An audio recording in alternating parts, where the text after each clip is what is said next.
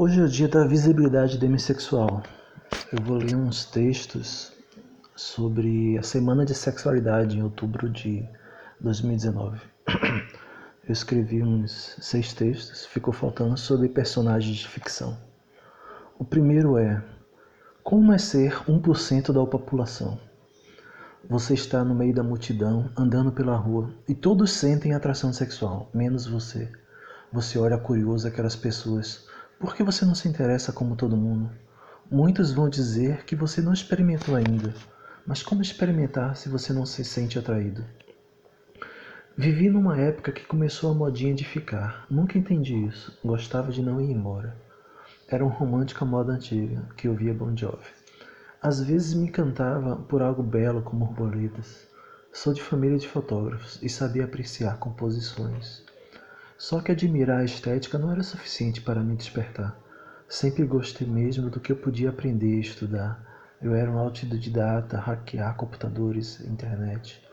Na web, ajudava a encontrar suas tribos como RPG e rock, mas eram apenas amizades e eu era tímido demais para ir além. Em canais sobre livros, poesia, literatura e filosofia, fui sentindo minhas primeiras conexões e vínculos.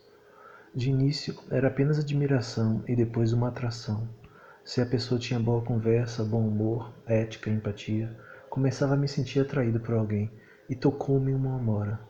O problema de, de, um, de depender de um envolvimento emocional é que nem sempre o outro vai corresponder também. Então aprendi que o importante era amar e não liguei para ser amado. Talvez tenha sido um erro de iniciante ou sorte de aprendiz. Conseguia me sentir satisfeito por vivenciar esse sentimento Talvez seja um tipo de autossexual ou demissexual. Não sei se é possível ser os dois ao mesmo tempo. Tenho grande imaginação e consigo me estimular sozinho. Claro que trocando com palavras é mais interessante. Eu gosto muito de ouvir a voz da pessoa que gosto. Prejudiquei minha vida gastando muito com interurbanos. Na época não existia Skype, Hangout, MSN Messenger. Depois desses amores à distância, comecei a encontrar pessoas que vinham na minha cidade ou quando eu viajava.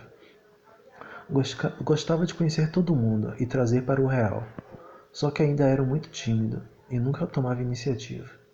Na época do Fotolog, comecei a me expressar corporalmente, tentando ir além do selfie narcisístico com fotos padrões. Fazia autorretratos dançando nu com um disparador automático. Comecei a gostar mais de mim, achava que ninguém apreciava. Acho que a autoestima é mais sobre se enxergar do que ser visto. Com isso surgiram pessoas que percebiam algo em mim. Não exatamente pela minha aparência física, e sim sobre como eu me soltava. Um tímido ousado nascia. Talvez isso chame a atenção das pessoas, eu ficar na minha. Não tentar ficar agradando a pessoa, apenas ser eu mesmo. Sou super sincero e digo o que realmente penso sobre as coisas. Então acho que eu já estava preparado para ter algo. Sempre gostei de ficar conversando até tarde, de dormir junto com amigos e amigas. Ficava de boas com todo mundo sem intenções. Mas um dia aconteceu de estar com alguém recíproco, uma pintura poeta Van Gogh de uma terra do sol. Era uma conexão mental bem forte entre a gente, algo tão raro de sentir com qualquer pessoa, que não resisti e correspondi aos toques dela. Talvez ela tenha achado meio louco como eu era. Queria dar prazer a ela, mas não ligava para eu ter. Eu nem beijava e nem queria penetrar ela. Era apenas um sexo sem penetração, com carícias, massagens, prolongando o prazer. Um tempo depois descobri que me identificava com o tântrico. Gostava de criar momentos mágicos e marcantes, tratar a mulher como se fosse uma deusa. Desse dia tem uma cena que foi uma obra de arte, como o escultor que tateava ela cegamente para depois esculpi-lo a partir de uma pedra. Estávamos sentados em banheiros nus, tudo escuro, iluminado pela luz fraca do celular. A gente se admirava pelo espelho do silêncio. E só de lembrar isso me sinto estimulado. Foi minha primeira forma de viver artisticamente. Dois corpos que são conjuntamente um.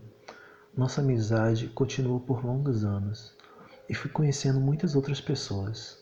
Claro que também passando por dificuldades, devido à minha falta de atração pelas pessoas. Compreendi minha natureza como uma missão, de levar a arte erótica para um mundo pouco afetuoso.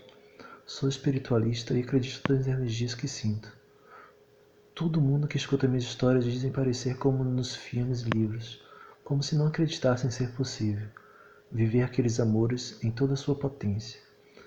Eu, em jogo, quando sinto algo forte, como uma salamandra que entra no fogo.